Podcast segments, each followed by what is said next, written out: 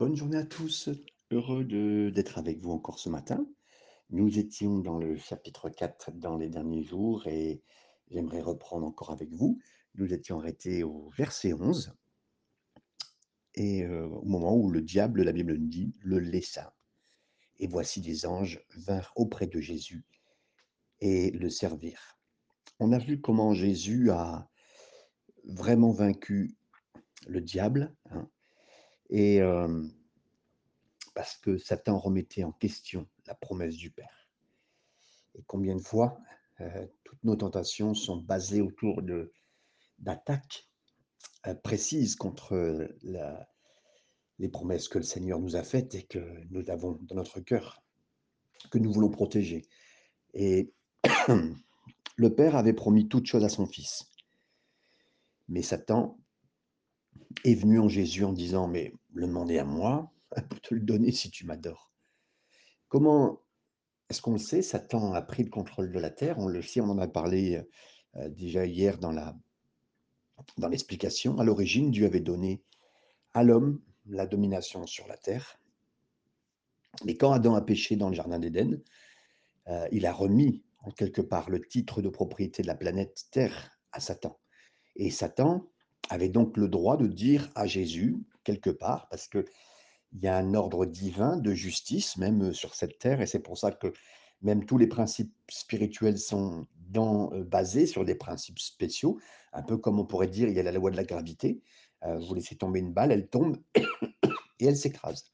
Pareil pour tout principe spirituel, dès que vous l'appliquez, il y a une, utilisation très spécifique et quelque part, les dimensions autour de nous autorisent, heu, ces éléments à arriver puisque nous rentrons dans un cadre et un contexte spécifique. Donc oui le diable quelque part était, heu, propriétaire de la terre puisque l'homme a lâché ce droit en refusant d'écouter, d'écouter le Seigneur et puis, heu, qu'il a écouté le diable et donc Satan a eu quelque part, il a dit à Jésus: «Je te donnerai le monde entier. Maintenant tu n'es pas obligé de suivre le chemin de la croix. Il n'est pas nécessaire que tu vas en enfer, comme il l'a fait jusqu'à descendre en enfer. Je te donnerai le monde si tu tombes simplement, heu et tu te mets à genoux devant moi» et on le voit bien encore, ça ça démontrait la mentalité du diable qui juste recueillir l'adoration, la l'élévation et c'est l'orgueil qui a tué c'est l'orgueil qui le diable, qui l'a rendu tel qu'il était, hein. Alors,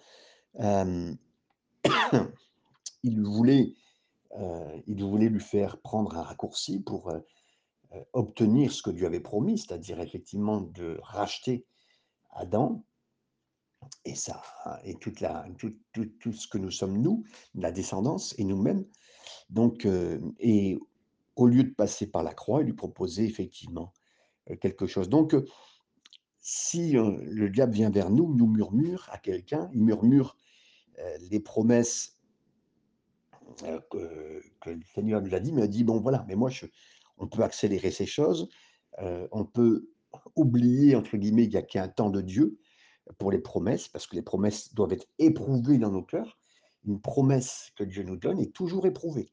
Il y a la foi et le test de la foi. Donc et là, le diable était venu avec ça. Donc c'est important bien sûr de le de le, de le saisir et de l'avoir compris et donc comment à la fin, il a été vaincu? C'est parce que justement Jésus a su, heu, il a cité les Écritures, Jésus. C'était la 1re chose qu'il a faite. C'est pour ça qu'on prend du temps et on l'a vu ensemble hier. On prend du temps à tous les jours et c'est mon cœur pour vous de partager vraiment tous les jours quelque chose, parce que c'est comme ça aussi que le Seigneur m'a appris dans ces 15 dernières années, que j'ai pu tenir bon malgré toutes les difficultés de vécu, heu, pastoralement, hem, dans les différents mouvements dans lesquels j'ai pu vivre, même sans mouvement à certains moments, heu, presque sans église, avec les difficultés familiales, avec tout ce que j'ai pu vivre, avec le personnel, de finances, enfin voilà, de travail aussi parce que, heu je suis un serviteur voué, heu, à le servir et puis, j'ai dû à certains moments il y a eu beaucoup de périodes sur, sur quasiment 30 ans de de ministère depuis 91, heu, des moments où j'ai travaillé, des moments où j'ai travaillé à plein temps pour le Seigneur.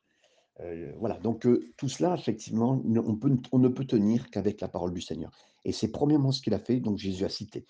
Et alors que, hem, le diable était venu avec des questions bien précises, Jésus a bien traité les questions de provision, de protection et de promesse. Et dans 3 cas, Jésus a cité les Écritures. Ça m'encourage parce que je peux faire la même chose. Je peux m'attacher aux Écritures dans tous ces cas-là et bien voir ce que le Seigneur veut faire avec moi. Cela m'encourage parce que quand l'ennemi m'attaque, je peux citer les Écritures. C'est important en moi-même de ne pas laisser place à l'ennemi. L'ennemi, la Bible, elle le dit, il vient dans nos pensées, il commence toujours là. On croit même des fois que c'est nous, on croit que c'est nous-mêmes qui nous posons les questions. Non, c'est l'ennemi qui vient dans nos pensées et qui vient toujours attaquer, hem, les promesses que le Seigneur a fait. Donc, je peux aussi, je peux faire la même chose. On peut faire exactement ce que Jésus a fait et on c'est sûr et certain que c'est bien donc effectivement de quand nous avons, heu, ces moments d'étude, de souligner certains versets qui nous accrochent plus, que le Seigneur permet que nous accrochons plus, heu, et qui qu'on veut surligner, qui sont des promesses qu'on surligne dans nos cœurs et puis qu'on veut aussi, se remémorer. Donc, on cite les Écritures, c'est important pour se défendre, c'est une épée que nous sortons. Mais remarquez, quand Jésus a dit: «L'homme ne vivra pas pain seulement», il disait en fait: «Je ne vivrai pas de pain seulement». Le domaine matériel ne va pas avoir une priorité pour moi. Et quand il a dit: «Tu ne tenteras pas le Seigneur ton Dieu», il disait en fait, littéralement: «Je ne le ferai pas, hem, si la parole me l'interdit» entre guillemets. Quand il dit: «Tu adoreras le Seigneur ton Dieu et tu le serviras lui seul», il disait: «Je servirai mon Père et lui seul». Hem, des chrétiens ont des chrétiens ont vraiment l'impression, de de faire mal quand ils quand ils citent simplement les Écritures. Mais j'aimerais vous dire, Satan va s'enfuir. Je vous livre un témoignage, heu, quand j'ai commencé et j'ai vu certains démons, heu, être, remués juste en lisant les Écritures.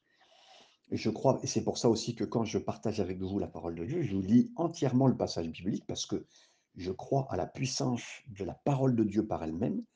Heu, c'est pas, heu, le fait comme ça de la lire, non, parce que je crois à sa puissance et j'ai vu dans des cas de, personnes démonisées, donc av avec un démon en eux, personnes possédées, juste en lisant les Écritures, j'ai vu, heu, des démons, heu, sortir. Il y a des démons qui sortent différemment, bien sûr, mais juste en lisant les Écritures, parce qu'on les proclame, parce que là, on utilise la parole du Seigneur, hein. Vous savez même qu'il y a des prêtres, heu, exorcistes, hein, mais qui ne font qu'utiliser, que les Écritures parce que, ils lisent les psaumes, ils lisent pas mal de choses et je peux vous assurer que, oui, c'est extraordinaire. Je vous donne d'ailleurs un une autre chose, si dans la nuit vous deviez être, attaqué, je vous conseille vraiment d'avoir confiance Heu, si vraiment vous sentez que c'est plus compliqué, qu'il une oppression, heu, démoniaque, hein, parce qu'il y a une différence entre une possession et une oppression. Le diable toujours utilise l'oppression pour vous faire croire que vous êtes possédé. Ça, c'est un autre point, mais que je signale quand même parce que le Seigneur me met à cœur pour vous. Si dans la nuit on vit une attaque, je vous propose vraiment de prendre les Écritures avec vous et de lire. Souvent, les psaumes sont extraordinaires parce qu'elles sont des prières et des louanges dans lequel le Seigneur peut nous conduire et on le lit avec autorité. Je ne vous demande pas de les crier, le Seigneur ne nous demande pas de les crier, mais de les dire avec autorité. Et vous allez voir, vous allez rentrer même dans le schéma de Dieu de la prière, une prière écrite, euh, un cœur qui a été donné pour, avec ses 150 psaumes, louanges. Ça commence toujours mal, ça finit toujours bien. hein, les psaumes, c'est ça. Donc ça nous montre bien que le début, on peut arriver même en prière difficile, mais finir toujours avec la louange dans nos bouches. Donc euh, oui, donc je reviens en vous disant que citer les Écritures. Certains se le sont interdits, alors que, au contraire, je pense que là aussi, c'était euh, sur les années une pensée démoniaque qui était posée sur, le, euh, sur la véracité, la fiabilité, la puissance des Écritures. Pour moi, elle est, extraordinaire et c'est pour ça que on ne va pas dire aux gens, bon, avançons, non, non, lisons les Écritures. Et, d'ailleurs, personnellement, quand je prêche, je lis les Écritures, c'est la base même pour commencer à prêcher. Voilà, c'est le point important, parce qu'on croit à la puissance de cela. On croit à la puissance de cela, et donc Satan va s'enfuir. C'est même, c'est une question de temps, parce que là, Jésus a fait bon usage, bon usage vraiment de, de cela. Mais on l'a vu aussi, Satan lui-même peut citer les Écritures. Les, démons aussi. Donc, le pouvoir réside beaucoup plus dans la soumission à la parole, non pas dans la récitation. Satan s'enfuit lorsqu'il lorsqu'il nous entend dire je vais le faire et non pas je peux le citer. Si on dit euh, quelque chose de, concret de la parole, euh, la Bible dit soumettez-vous à Dieu et résistez au diable. Vous le verrez souvent ce passage euh, qui est une base vis-à-vis du diable. On se soumet à la parole de Dieu tel que Jésus l'a fait, il s'est soumis à son Père et il a résisté au diable. Donc là, là il n'y a plus aucune moyen de résistance. Si quelqu'un un jour, vous tombez sur quelqu'un qui est démoniaque et qui, euh, donc, il est, possédé, on peut s'adresser à la personne euh, qui est possédée. Vous savez, euh, voilà, même si le démon parle, vous pouvez parler à la personne qui est possédée et lui dire, écoute, est-ce que tu veux accepter Jésus? Donc, si la personne se soumet à ce moment-là à Jésus, ben, je peux vous dire que le démon ne restera pas longtemps. Et si la personne, après, effectivement, accepte Jésus et qu'elle accepte le travail du Seigneur, un travail de, demande de pardon et tout cela, et par l'Esprit de Dieu qui va confronter et qui va l'aider. Donc voilà, donc si on arrive à se mettre dans ce cadre-là, et c'est important, je le souligne, donc, nous citons les Écritures avec une soumission entière, ben c'est ce qui se passe après. Nous, nous sommes euh, soumis au Seigneur, et donc automatiquement, et après on peut résister au diable. C'est exactement ce que... Et donc l'importance des Écritures est là. On peut le citer. On remarque aussi que les trois Écritures citées sont toutes tirées, je vous l'ai dit, euh, de, 6 et 8 euh, de Deutéronome. Donc on l'a vu, et c'est l'importance aussi pour laquelle je, je m'évertue à chaque jour de donner une pensée, parce que je crois euh, que nous rentrons dans un système, quand c'est les pensées du Seigneur qui sont suivies euh, à tous les jours, que nous rentrons dedans, nous rentrons dans un schéma de Dieu. Le schéma de Dieu du chapitre par chapitre, entre guillemets. Hein, et après, quelque part, c'est le Saint-Esprit qui a écrit la parole de Dieu. Donc, nous, quelque part, nous forçons notre esprit, notre cœur, notre corps à suivre la parole de Dieu. Donc, on rentre dans les schémas de Dieu, on rentre dans, la dans ce que le Saint-Esprit veut pour nous. Et là, il peut nous faire avancer. Et donc, euh, voilà, nos cœurs et, nos, et puis on est confronté à des pensées qu'on n'aurait jamais pensées. Euh, l'eau passe au travers de nos cœurs, de nos esprits, et le Seigneur fait son travail. Donc, euh, oui, le diable connaît la parole, mais nous, la différence, on, se soumet à la parole de Dieu, on a confiance euh, que les passages particuliers qu'on étudie sont les passages qu'il nous faut en ce moment et qu'ils avancent dans nos cœurs, qu'on on, est confronté bien sûr à une tentation qui vient à notre rencontre, mais on médite la parole. C'est crucial parce que Satan vient à nous et, et, surtout, il vient à nous quand on s'y attend le moins, hein. quand on est le plus, euh, euh, entre guillemets, euh, apte, malheureusement, mais lui vient à ce moment-là. Donc, le Seigneur a fait son travail, il a déposé en nous sa parole, et, le diable ne nous dit pas hein, quand il va nous rencontrer, non, non, il vient nous attaquer, il nous dit pas, je viens dans trois jours, non, non. Et donc, c'est à nous d'être prêts, c'est à nous d'être dans le moment le, plus important, près du Seigneur. Et voilà, donc c'est important. Et nous nous frappons avec la parole. Ephésiens 6 nous dit euh, que la parole de Dieu, c'est l'épée de l'esprit. Et donc, euh, l'esprit nous parle de cette épée dans la journée, dans le moment de, prière, dans le moment qu'on a de méditation. Ça devient une épée pour nous. Et puis, on, apprend à s'occuper de la parole, à méditer la parole, à rester dans la parole, comme Jésus, et dans la soumission à la parole. Verset 12, on continue. Jésus, ayant appris que Jean avait été livré se retira dans la Galilée. Euh, la Galilée, c'était euh, localisé euh, au nord d'Israël, c'était une province comprise qui comprenait à peu près 200, 200, 204 villages, et certains disent écrivains de l'époque ou chiffres qu'on a retrouvés, qui avaient à peu près des villages qui n'étaient pas plus grands que 15 000 personnes. Et dans cette région, on pouvait penser à peu près qu'il y avait un million de personnes. Donc, ce fut appelé d'ailleurs la région de la mort par les Juifs de Jérusalem, parce que pour eux, au travers de l'histoire, les, nations païennes avaient constamment envahi toujours par cet endroit. Donc en conséquence, ben, il y avait des mariages un peu mixtes, hein, des, familles recomposées avec des, on va dire, des croyances différentes, beaucoup d'influences païennes sur Galilée. Donc, sauf les, les juifs un peu cool, non, euh, non, non croyants, euh, allaient là-bas. Donc, euh, et Jésus a dit, moi je vais à Galilée, je vais m'occuper de ceux qui sont rejetés, des gens qu'on ne regarde pas, et puis ceux qui ont peut-être un accent différent. voilà, voilà ce que le Seigneur est venu faire. Et, voilà, le, Seigneur est bon, même dans cette façon d'approcher quelque part au, niveau de l'évangélisation, comment le Seigneur agit, on, voilà comment le Seigneur fait. Le, verset 13, il quitta Nazareth et vint demeurer à Capernaum, situé près de la mer, dans le territoire de Zabulon et de Nephtali. Euh, là aussi, euh, le Seigneur stratégiquement s'est mis dans un endroit, il a mis ses quartiers généraux, euh, généraux pardon, de, à Capernaum. C'était vraiment un endroit proche de la mer de Galilée, un bel endroit, une belle ville côtière. Je dis cela parce qu'effectivement, depuis maintenant euh, huit ans, euh, depuis août 2013, je suis, je suis dans, le sud de la France, Fréjus, Saint-Raphaël. Donc, je peux comprendre le Seigneur quand vous avez du beau temps, quand vous êtes en, bord côtier ici, et puis particulièrement, je le dis parce que je le crois aussi, euh, un endroit tellement difficile. Je, ferai juste à Raphaël, les gens pensent que toujours c'est le beau temps. Moi, je vois beaucoup plus euh, ce qui se passe avec les vacanciers, les difficultés, la saleté qui est importée jusque-là. C'est un peu le.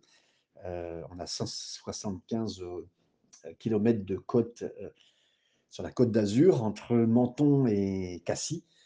Et je peux vous dire que oui, l'Europe, la saleté vient jusque-là et nous le voyons. il n'y a pas que la drogue, il y a le, sexe, il y a, pas mal de consommation, il y a pas mal de, choses graves qui se font. Le Seigneur sait, mais je crois que c'est ma place, comme beaucoup de frères et sœurs euh, qui ont été placés dans cette région. Et le Seigneur non plus avait choisi euh, cet endroit. Versets 14 à 16, euh, afin que s'accomplisse ce qui avait été annoncé par Ésaïe le prophète, le peuple de Zabulon et de Nephtali, de la contrée voisine de la mer, du pays au-delà du Jourdain et de la Galilée des gentils, ce peuple assis dans les ténèbres a vu une grande lumière. Et sur ceux qui étaient assis dans la région et l'ombre de la mort, la lumière s'est levée. Jésus a posé son quartier général parmi ceux qui étaient assis dans les ténèbres et euh, au milieu de ceux que personne ne voulait voir, parmi les gens des, euh, des, paysans, on va dire, du coin, parce que ce n'était pas non plus un, endroit, un endroit réputé, un endroit bien sûr balnéaire, mais euh, quelque part, ce n'était pas le, gratin, entre guillemets, de l'élite des gens qui étaient là. Mais le, même est vrai aujourd'hui. Jésus regarde ceux qui paraissent indignes au niveau de notre société, ceux qui sont dans la périphérie, et je dis ça à tous les Parisiens, pour avoir habité 17 euh, ans sur Paris et dans sa périphérie. Le Seigneur s'occupe pas des Parisiens euh, par eux-mêmes, entre guillemets, il les aime, attention, ce n'est pas le point que je suis en train de vous dire, mais je sais ce que c'est d'être en périphérie, je sais ce que c'est pour arrêter Pasteur à Mantes-la-Jolie, euh, des gens qui habitaient une heure, une heure et quart, et qui habitent toujours, hein, mais qui, qui, faisaient une heure et quart, une heure et demie, des fois de trajet aller et retour, trois heures pour aller quelque part travailler, partir 4 heures du matin, revenir à 7 heures du soir, et, et puis être dans un dortoir, mouroir de la saleté difficile, et c'est le seul endroit qu'ils ont trouvé en location où euh, c'est terrible. Et, et je comprends qu'aujourd'hui, la violence dans les, dans les quartiers chauds, euh, ça, ça, se comprend parce que on a promis euh, l'Eldorado, entre guillemets, le monde, comme si le monde développé euh, proposait le meilleur à tous ces, à tous ces gens qui viennent de, de l'extérieur, en quittant leur pays, en faisant croire que, puis en arrivant à cet endroit, c'était le pire. C'était l'enfer proposé sur terre. C'est le couloir de l'enfer. Je le dis pour la, des petites villes périphériques comme cela.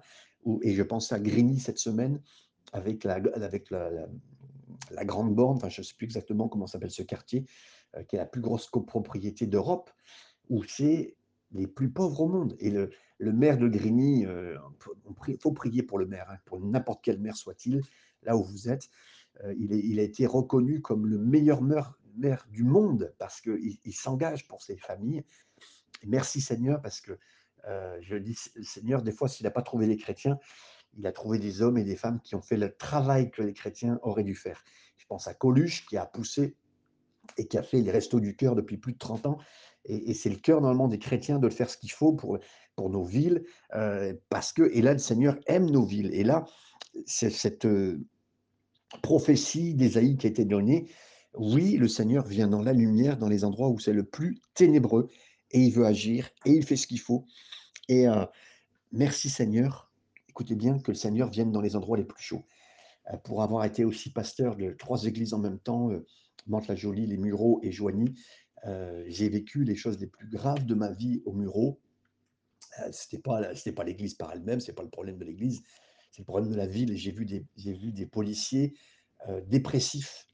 Euh, j'ai amené un, un, pasteur reporter américain à venir au Muro et quand il est venu alors que j'étais en vacances, trois jeunes ont, ont cru que c'était un journaliste.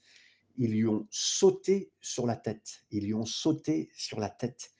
Ils lui ont écrasé la, figure au sol.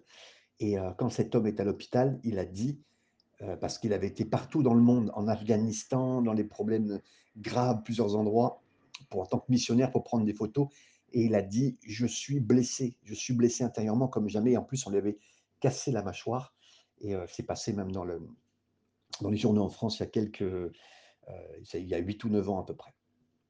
Pour dire, frères et sœurs, que le Seigneur veut vraiment, vraiment s'occuper de nos banlieues, et merci Seigneur pour ceux qui ont eu à cœur, euh, comme moi je l'ai eu pendant cinq ans, le Seigneur m'a conduit à Mantes-la-Jolie.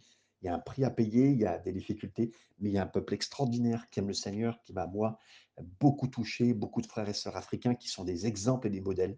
Et j'aimerais dire, même je le dis de tout cœur, mais euh, ce n'est pas une question de comparaison, des, frères et sœurs africains qui m'ont démontré euh, que c'était des vrais chrétiens. Euh, ils m'ont, par leur joie, par leur euh, implication, il y a des gens qui m'ont démontré euh, ce que c'est de donner son offrande, de donner sa vie au Seigneur, des, des, femmes seules, avec des enfants qui ont été sérieuses, qui ont, qui ont travaillé, mais quand je dis travailler, c'est qu'elles allaient travailler avec une heure ou deux de, de, trajet par jour, qui revenaient, faisaient ce qu'ils à faire dans un quartier pourri avec leurs enfants, et leurs enfants sont devenus chrétiens. Et c'est vraiment incroyable. Et ce pas des églises euh, aux yeux des hommes importantes, mais j'aimerais vous dire merci Seigneur pour de telles femmes et hommes de Dieu qu'on a dans nos quartiers. Et le Seigneur, c'est là où j'en viens, c'est le Seigneur a décidé de commencer son ministère à Grigny, dans des villes difficiles. Et croyez-le, si vous êtes là sur votre cœur à savoir où vous demandez que le Seigneur veut que vous alliez, dans la région, particulièrement choisissez l'endroit le plus chaud, installez-vous, par la grâce du Seigneur, Dieu vous aidera et il fera le travail par son aide et sa puissance. Verset 17. Dès ce moment, Jésus commença à prêcher et à dire Repentez-vous, car le royaume des cieux est proche. Le royaume des cieux apparaît 32 euh, fois dans l'évangile de Matthieu, euh, autant que le royaume de Dieu est utilisé aussi euh, seulement cinq fois, mais c'est basiquement ces deux phrases sont interchangeables. Interchangeables et d'ailleurs, c'est seulement Matthieu qui utilise le royaume des cieux, alors que l'évangile de Marc, Luc et Jean se réfèrent seulement au royaume de Dieu. La raison, c'est que euh, comme on est sur un livre qui particulièrement fait et qui va bien pour le peuple juif, parce que le peuple juif cherchait actuellement euh, vraiment euh, le royaume littéral, physique, temporel et matériel politique pour l'instant, alors que le Seigneur leur proposait autre chose. Et c'est ça qui, qui a fait que, euh, ici, dans Matthieu, utiliser les deux, les deux termes, et il est utilisé d'un côté de l'autre. Et donc Jésus n'était pas en train de parler d'un royaume physique maintenant, mais d'un royaume spirituel, le royaume des cieux. Et c'est plus grand que cela pour les Juifs. C'est plus grand que nous aujourd'hui. C'est plus grand que ce qu'ils auraient voulu penser pour maintenant. Même se dire oui, ah, le Seigneur va apporter une réforme. Hier, j'ai passé du temps avec un croyant sur Internet, un homme qui avait beaucoup d'influence sur Internet et qui commençait à dire qu'il fallait se révolter contre le gouvernement. Et là, il ne parlait même pas de vaccination ou d'autre chose, mais il parlait que oui, en tant que chrétien. J'ai passé mon temps avec lui pour lui dire, mon frère, merci Seigneur pour les, les milliers de chrétiens qui ont été persécutés en Chine et qui ont été utilisés dans les mains du Seigneur pour obtenir aujourd'hui plus de 40 millions de chrétiens en Chine. Je lui dis merci Seigneur pour les premiers chrétiens qui ont dit que le sang des croyants, c'est la semence de l'Église. Merci Seigneur pour les Étienne qui ont été lapidés en proclamant la parole du Seigneur et qui ont amené des conversions telles que Paul, un, terroriste entre les mains du Seigneur. Merci Seigneur pour tous ces chrétiens persécutés en ce moment dans tous les pays, soit qui se déplacent, comme nous le voyons au travers des migrations actuelles, et qui amèneront l'évangile ou qui seront amenés à, à propager l'évangile plus vite qu'on pense, ou ces chrétiens qui sont restés sur place parce qu'ils ont resté dans leur cœur, ils ont confiance dans le Seigneur et qui ont fait des choses. Merci Seigneur pour des Martin Luther King qui ont eu à cœur la cause de leur propre peuple et de la, de la servitude et qui ont amené des choses à bouger leur propre peuple intérieurement sans les faire bouger par le combat. Merci Seigneur pour des Gandhi non chrétiens qui se sont appuyés sur une seule parole du Seigneur, qu'on verra dans Matthieu 5, une seule parole du Seigneur pour faire tomber l'empire anglais qui était le plus important de l'époque, et le faire tomber qu'avec une seule parole du Seigneur, rester en paix, ne pas combattre ses ennemis. Donc, oui, merci Seigneur pour tous ces points que nous avons, et je crois que Jésus n'est pas venu amener un changement dans la politique actuelle, même si tant mieux, il y a des chrétiens qui s'engagent. Mais j'ai vu qu'il y avait un maire pasteur euh, dans le nord de la France, euh, des gens impliqués. Merci Seigneur. Merci Seigneur pour l'implication de tous ces gens-là parce qu'ils amènent un très bon témoignage. Mais je ne crois pas à quoi que ce soit de changement. On peut bénir l'autorité, on les amènera. Ça amènera sûrement un changement dans nos villes, je suis bien conscient. Mais ce n'est pas, mon, pas notre appel premier. Ce n'est pas notre appel premier. Notre visée, c'est le ciel. Et, je le crois, et c'est ce que euh, c'est pour cela qu'on utilisait le passage tel que nous voyons ici. Versets 18 à 22, comme il marchait le long de la mer de Galilée, il vit deux frères, Simon appelé Pierre et André son frère, qui jetaient un filet dans la mer, car ils étaient pêcheurs. Il leur dit, Suivez-moi, et je vous ferai pêcheurs d'hommes. Aussitôt, ils laissèrent les filets et le suivirent. Verset 21. De là, étant les plus loin il vit deux autres frères, Jacques, fils de Zébédée, et Jean, son frère, qui étaient dans une barque avec Zébédée, leur père, et qui réparaient leur filet. Il les appela, et aussitôt ils laissèrent la barque et leur père. Ici, on a l'appel concret de euh, ces frères qui sont ici et qui ont été touchés euh, par le Seigneur, l'appel de Jacques, Jean, Pierre et André. Euh, nous savons, d'après l'évangile de Jean, qu'à ce stade, ces hommes ne connaissaient déjà Jésus. Mais cependant, là, il les appelle au ministère. C'est-à-dire qu'ils connaissaient, mais il les appelle au ministère. Je crois vraiment qu'il y a une liaison, de toute façon, dans un. Ça peut arriver assez facilement que le Seigneur utilise le salut et le ministère en même temps. Je le dis pour plusieurs personnes qui écoutent ce message, qui n'ont jamais été, euh, euh, qui n'ont jamais osé en parler, mais mon frère, ma soeur, le Seigneur peut très bien t'appeler dès le moment de ton salut et tu le sais dès le début. Mais le Seigneur leur a dit, il les a appelés au ministère, il a dit Suivez-moi. Il leur a pas dit Prends un cours d'évangélisation, il n'a pas dit Étudie ce livre, il n'a pas dit Va à ce séminaire ou à cette école biblique. Moi, je l'ai fait, attention, j'en par la tiers personnelle, je ne suis pas en train de retirer cela, ou pratiquer cette technique. Non, non, il a dit Si tu es avec moi, si tu prends du temps avec moi, je vais te changer. Et inévitablement, tu deviendras comme moi. Voilà ce que Jésus est en train de dire. Et donc, un pêcheur d'hommes, il lui a dit, tu seras un pêcheur d'hommes. Heu, il était quelqu'un qui avait un travail physique, hem et là, je le signale, j'aimerais vous dire que tout ce que vous avez fait jusqu'au aujourd'hui compte dans les mains du Seigneur. Dites amen parce que je ne sais pas si vous le croyez, mais tout ce que vous avez fait jusqu'à maintenant est utile entre les mains du Seigneur et le Seigneur nous trouve quand on travaille, hein, il ne trouve pas des gens qui sont, heu dans la Bible, vous ne trouverez jamais le Seigneur trouver quelqu'un pour son service qui ne fait rien. Élisée était trouvé avec 12 paires de bœufs, heu, en train de travailler. Alors 12 paires de bœufs, c'était un genre de presque un immense chariot de bœufs qui était en train de faire un sillon très profond. Heu, tous les personnes qui ont été trouvées pour le service ont été trouvées au travail. Le Seigneur ne vous trouvera pas à la maison en train de rien faire. Vous aurez même un travail pénible, heu, comme je l'ai fait à nettoyer des stades de foot, à ramasser la saleté et plus que cela à la main, à dans les piscines. J'ai travaillé dans les piscines, pas dans le sud, hein, mais dans le nord. Et là, je peux vous dire, c'est pas pareil, il fait pas si bon. Et puis c'est pas toujours très beau ce qu'on voit aussi, partout, mais le Seigneur nous trouvera toujours au travail pour lui. Et remarquez ce que Pierre faisait lorsqu'il été appelé. Il était en train de jeter son filet dans la mer parce que Pierre était audacieux et il était dans son cœur évangéliste dans son orientation. Le jour de la Pentecôte, c'est Pierre qui a prêché et en conséquence, 3000 ont été sauvés. Pris au piège dans ce dans glorieux filet de l'évangile que le Seigneur avait préparé. Jean, d'un autre côté, ne jetait pas les filets, mais lui les raccommodait. Lorsque Jésus l'appela, Jean, qui deviendra connu plus tard pour l'apôtre de l'amour. Donc dans le style de travail que nous avons, le Seigneur définit ce qu'on va faire et et et de l'amour, Jean écrira, heu, les épîtres qui vont réparer plus tard l'Église en me disant: «Mais aimez-vous, aimez-vous les frères».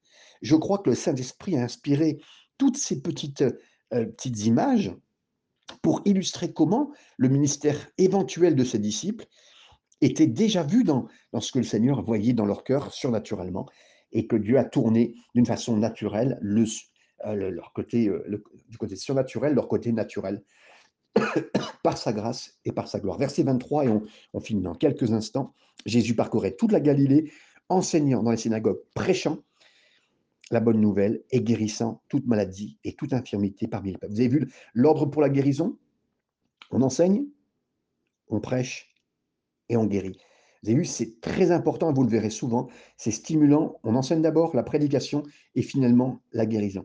C'est vraiment cela qui est important dans tout ce qu'on voit pour la guérison. Je n'ai pas le temps de m'étendre aujourd'hui sur ce point, mais on le reverra plus tard. Matthieu 24, Matthieu verset 24, sa renommée se répandit dans toute la Syrie et on lui amenait tous ceux qui souffraient de maladies et de douleurs de divers genres, des démoniaques, des lunatiques, des paralytiques, et il les guérissait. Ceux qui étaient démonisés, ceux qui étaient paralysés, ceux qui étaient blessés, Jésus les guérissait tous. Verset 25, une grande foule le suivait de la Galilée, de la Décapole, de Jérusalem, de la Judée et au-delà du Jourdain.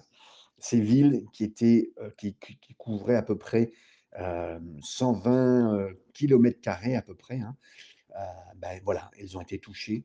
Le peuple a été, euh, a, fait, écoutez bien, les gens faisaient des, des, des kilomètres pour venir voir Jésus. Mais vous savez, je voudrais vous le dire en finissant, si l'église où nous sommes, par la grâce du Seigneur, brûle, les gens viendront dans cette église parce que ça brûlera. Et c'est ça que nous devons chercher, sa présence, sa puissance. Euh, Il n'y a rien à chercher spécialement, suivant juste les Écritures. Et voilà, proche de nous, euh, on ne sera pas tenté à se... Vous savez, les gens ne seront pas tentés à se plaindre de faire des kilomètres. Je le vois ici, heu, il y a des bonnes églises, je le dis, heu, je le dis, j'en entends parler, heu, des bonnes églises. Je peux les citer, il y a aucun problème avec ça, mais heu, j'aime beaucoup, la famille qui a dit et je sais qu'il y a des gens que j'ai rencontrés encore récemment qui me disaient qu'ils faisaient des kilomètres pour aller là-bas. J'entends des gens, qui vont aussi, jusqu'à Marseille pour une autre église encore. Certains vont certains ont été à Hillsong là-bas et été bénis, heu, d'y aller. Et et et j'aimerais vous dire quand ça brûle, les gens viennent. C'est tout cela et le Seigneur puisse bénir chacun d'entre vous et le Seigneur bénisse en cet instant que vous avez reçu cette parole. Merci à vous d'avoir été avec nous. Si ça vous a fait du bien, que ce soit ce message ou un autre message, merci de partager et à très bientôt. Amen.